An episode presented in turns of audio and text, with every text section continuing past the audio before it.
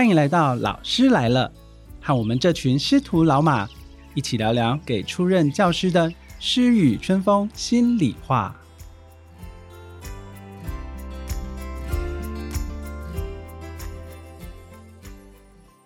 大家好，欢迎收听《老师来了》，我是主持人国光国小张本维。首先为大家介绍师徒老马英歌工商包荣宇老师，大家好，我是荣宇老师。三和国中陈资君老师，Hello，大家好，我是资君老师。以及国光国小文小林老师。Hello，大家好，我是小林老师。欢迎三位老师来到我们今天的现场。在日常生活中呢，和别人沟通本来就是一件不容易的事情，尤其是导师、行政和家长三方之间的认知、立场、观念也都不太一样。就好像旺福曾经有这么一首歌《鹅阿米耍》，歌词当中有这么一句：“鹅阿嘎米耍，几雷爱唱醉，几雷爱几桃爬瓜。”但是，怎么样才能煮出一碗好吃的鹅阿米刷，就考验着老师们的功力与火候了。今晚的主题，你觉得这件事不重要，不代表你可以不必全力以赴。这句话出自电影《穿着 Prada 的恶魔》，说明了有时候比起学识和能力，态度才是让我们在同事之间或者亲师沟通时游刃有余的关键。那接下来就请三位老师分别说明自己在同事之间或者是和家长沟通时曾经遇到的困扰和可能的解决小方法喽。那就由我先来开始吧。我是荣誉老师，我在英歌工商呢出任教师的部分，我是担任卫生组长。那我分别会分享关于家长的部分，还有同仁的部分，他们其实都会有一些抱怨呢。在我卫生组这边，那第一个呢，像是家长在疫情底下的不谅解。那因为大家都是打我的分机打来卫生组，我最记得呢，就是有一个家长打电话来。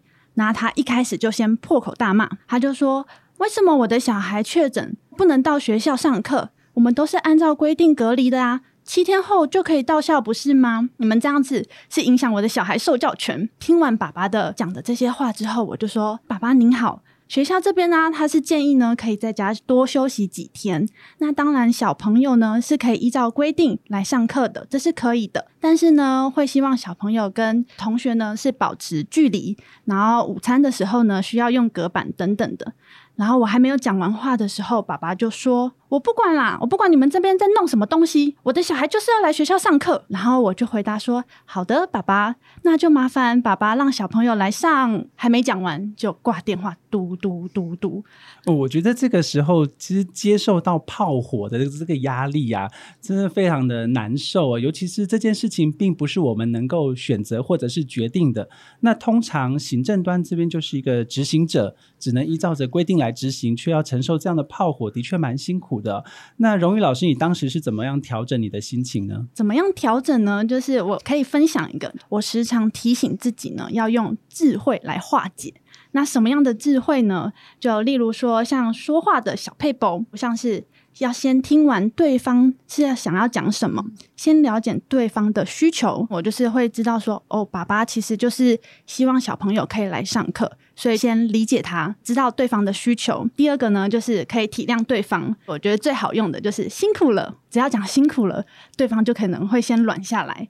那还有一句，如果对方跟你说你哪里哪里做不好，我就会说好，我会再继续努力。最后呢，还有一个我也觉得很好用，老师们在指点你的时候，或者是家长在说你的时候，你就说嗯，这一点呢是我的不足，那可不可以告诉我呢？该怎么做会比较好？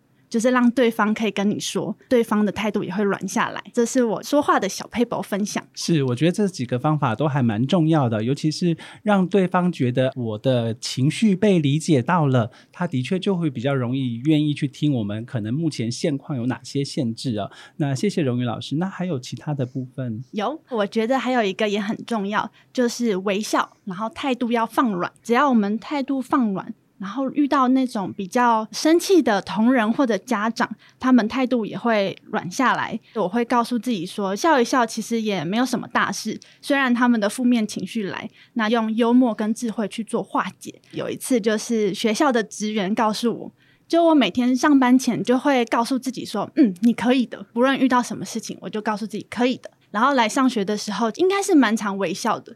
但是在口罩底下，我是不知道他怎么看出来的。他有一次就说：“哎，荣誉组长早。”然后我就说：“嘿，早安。”那他就说：“我真的觉得你很可爱。然后他说每天都好有活力，然后每天都带着微笑。然后我心里就想说啊，真是太好了，有人也看到我这一面，我自己也很开心。是的，其实戴上口罩，我们还是可以看得到眼睛在笑哦。那刚刚提到的部分是跟家长的沟通部分，小林老师在跟家长的沟通这边，我相信导师一定会遇到更多的困难与麻烦哦。那不晓得你是怎么样去处理这些状况呢？刚刚本伟老师提到了俄阿米耍，那我们知道在沟通法则里面有一个三明治沟通法。我们知道好吃的三明治啊，饼皮啊，它会带一点焦香啊，会吸引我们想要咬一口。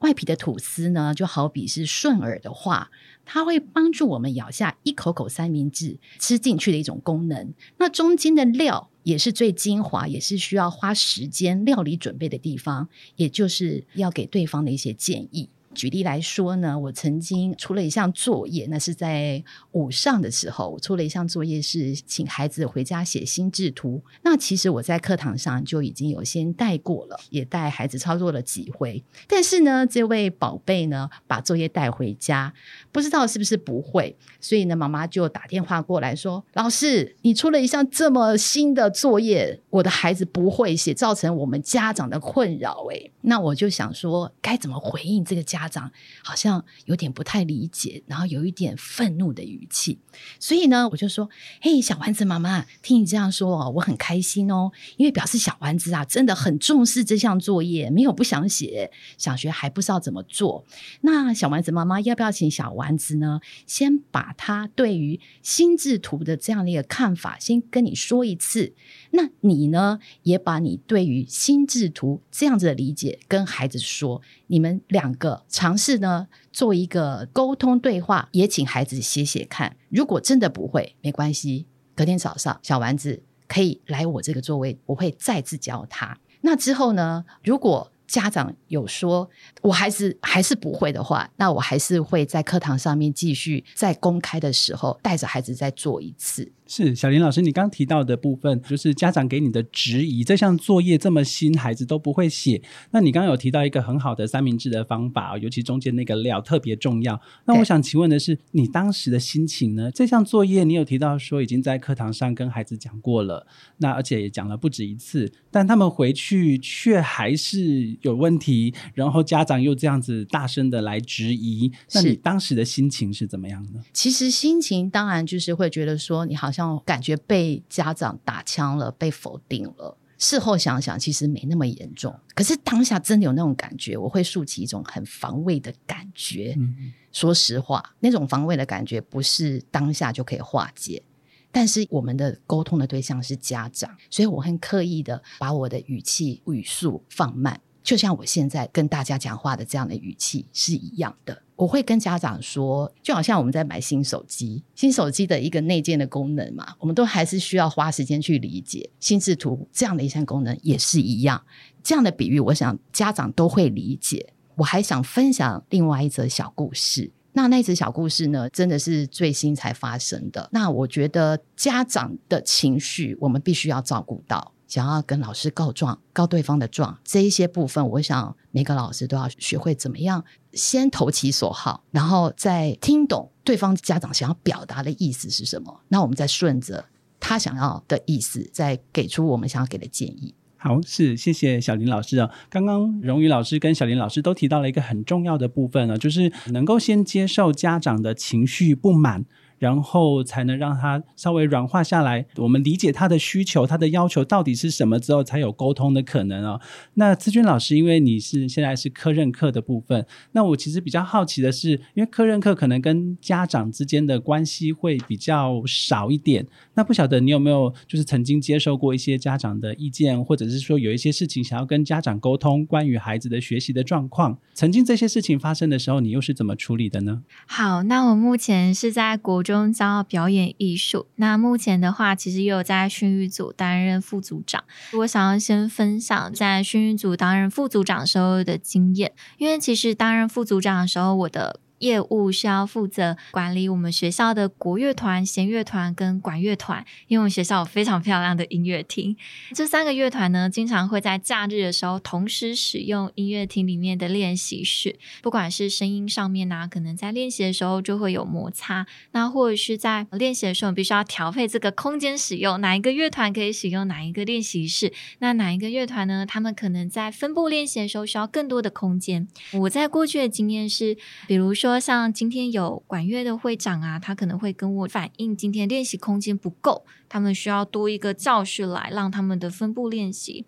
那像这样子的类型的话，你可能就是他说那个教室没有办法使用，那你在不管是在跟老师沟通，或者是在跟家长沟通的时候，你在跟他们说不之前呢，你一定要先想。那哪里可以使用？那我应该要怎么做可以更好？那你可以使用什么样子的方式呢？我觉得在跟他们拒绝之前，就是你得先想好。解决方式这件事情是非常重要的。嗯，这也让我想到了一句话，叫做 “never say never”。就是当家长或者是行政端或者是老师端那边有意见的时候，我的做法通常也是不会直接拒绝说这样不可以。我会说可以，但我们可能遇到什么样什么样的问题，不晓得这个部分我的解决方法是什么？你有没有其他更好的解决方法？对，我想说这样子先接受他的可以。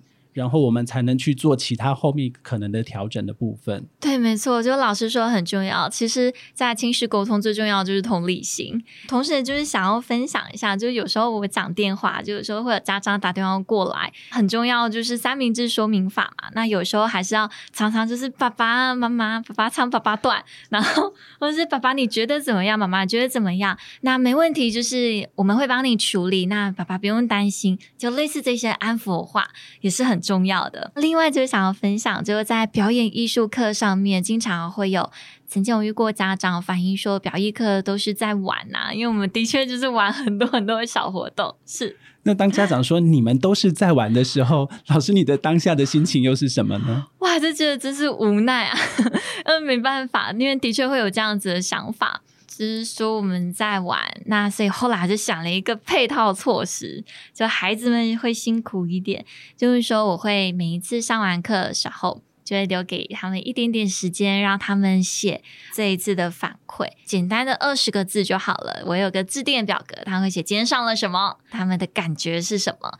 那如果有必要的时候，就可以拿出来给家长看。这是我解决方式。嗯，我觉得这个也不错，至少有一个证明，让家长知道我们不是真的都在玩，即便真的是在玩，那也是在玩一些表演相关的部分，而且让孩子写下他自己的感想。我觉得这是很棒的部分啊。那刚刚提到的就是家长的部分，那不晓得荣誉老师关于行政端呢？因为你现在也是卫生组长。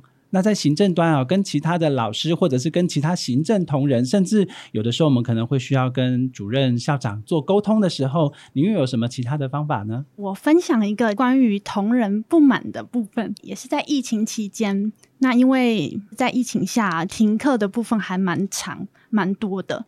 那那时候我们的校长呢，他其实比较严谨，他希望每一周开会，再决定下一周是不是停课，而不是一次就停到就是某个时间点。有一个老师呢，他就打电话来，他就说：“组长，我是谁谁谁，为什么我们学校呢停课这么不干脆？每一次呢要一周开会，然后才决定下一周是否停课，我的课程的进度很难排。”然后我就说：“嗯，好，老师好，那我们等等呢要开防疫会议。”其实开了很多次，那要不然这样吧，那就是邀请老师直接来会议，跟我们的校长说，然后老师就说啊，是不用啦，啊，就这样，没什么事，拜拜。我觉得这其实也蛮有趣的。我所谓的有趣是指，其实我们很多老师都愿意表达自己对学校或者是对课程、对教学的关心，可是大家好像又不太敢直接去跟可能校长或者是主任直接沟沟通。我觉得这个或许我们可以做一点点的调整呢，因为我认为啦，每一位在校园内工作的人，大家都是平等的。大家有意见可以直接去找校长，可以直接去跟主任说，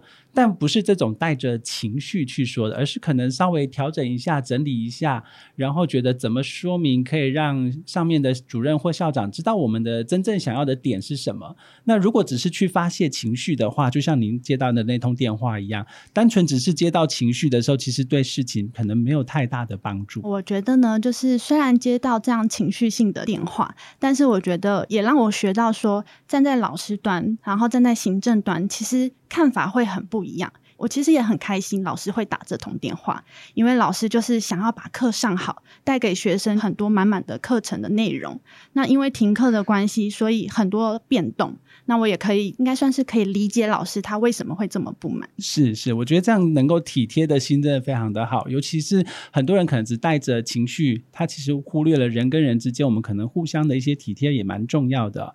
那小林老师，关于跟行政端方面的沟通，你又有什么可以说的小故事呢？分享一下，就是刚好教务主任请我们做一个二十一世纪的一个思维的课程。那其实刚开始在沟通的时候呢，我觉得当然教务主任他有很棒的一个理。想的一个计划，问题是我这一位导师是要执行面，所以呢，主任在跟我做这样的说明的时候呢，我当然是觉得说啊，我有这样能力可以做好吗？我当然是想说，嗯，能够尽量不要耽误到我正常课程的时间。如果我还有能力，主任可不可以让我思考几天这样子？然后主任呢，当然就是非常的积极，在询问我说愿不愿意参与这样计划。那当然，我觉得主任他是以行政端的角色，那而我是执行的导师端，所以我在想，刚刚本位老师说的就是那个体贴。所以我后来想一想，诶，如果来做做看，会不会不一样？后来我想到一招，一鱼二吃。为什么说一鱼二吃呢？反正这个计划呢，也是要公开观课，学校是不是也要做公开观课？所以我想说，我就一鱼二吃吧。诶，没想到这个一鱼二吃对我的进步成长非常多，因为我也帮了主任，主任呢这一部分呢也给我很多尝试的机会。我觉得在沟通上面没有什么需要太在意的，但是我觉得。只要你带着那一份帮助人，或者是帮助把这件事情做得更好、更圆满的这样一个态度去做的话，我相信结果会不一样，而且会有更多的惊喜在里头。是，谢谢小林老师啊。刚我们提到的部分，通常都是面对面或者是电话方面的。那不晓得志军老师关于在 Line 上面的沟通，有没有一些可以跟我们再分享的部分呢？好的，那我在那之前，我想要谢谢小林老师，就是愿意为了行政单接下这样子的计划。因为行政端真的是对于愿意执行老师，真的寻找上面有非常大的困难。那另外就是想要分享一下，就如果你今天呢沟通的方式是用 Line 的话，那它同样也会有非常多的小诀窍。那我诀窍之一呢，就是因为其实家长们会问的问题，也就是那一些。怎么请假啊？然后警卫上班的时间是什么时候？可不可以帮我开门？等等这样子的问题，我自己呢就是会设一个群组嘛，那里面就会有一个公告，这个公告里面就会放好我事先都会有的固定的 line 的格式。比如说我每一次只要一有讯息想要通知这各位家长的时候，我的格式都会一定会是三角形公告，三角形。然后第一点是什么？第二点是什么？最后面呢就有一些附录，就会下面经常会被问到的。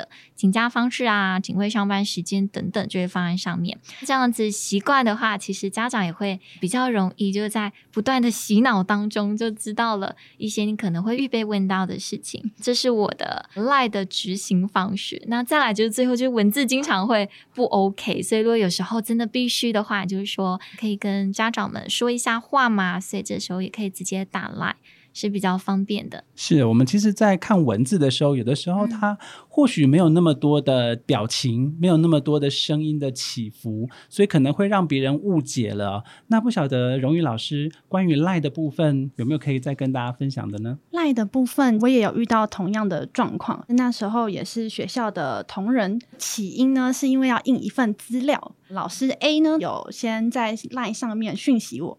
他就说：“组长您好，资料呢是不是只要印第四页，然后第五跟第六页我直接传给家长看就好？”然后我就回答老师，我就说：“哎，老师，哎，你好，接需要列印出来哦。如果没有办法列印的部分呢，可以请学生来卫生组或者是警卫室领取。”老师 B 他就说：“现在是整份资料都要印出来吗？那我已经转告家长跟学生了，诶，现在变来变去，你们护理师组长。”都讲不一样，现在是怎样？然后我就点点点点，其实就是在赖上面，真的是因为没有什么感情。然后你如果要解释，每个人看的文字可能有各自的解读。他可能看到某个关键字，他就会可能想很多，就是会造成这样子的误会。所以行政在公告的时候，我的想法啦，因为我也是导师端，有的时候会接收一些行政的公告，那他可能就会加上一些全部的公告，或者是如果针对某个老师的回应，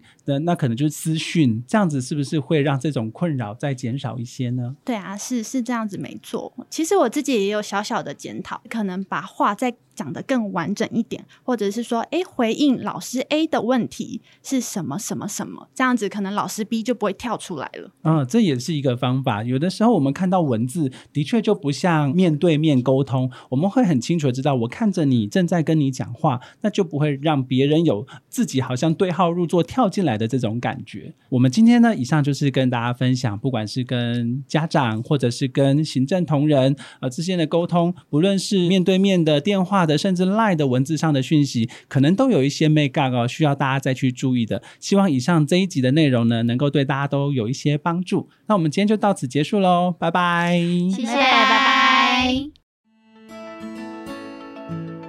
欢迎大家和我们一起聊聊教育的大小事。如果你还听不够，想和我们分享更多不同的想法和意见，也可以到新北市教育局脸书粉专新北学霸，或者是新北市教育局 YouTube，都可以获得我们最新的节目资讯哦。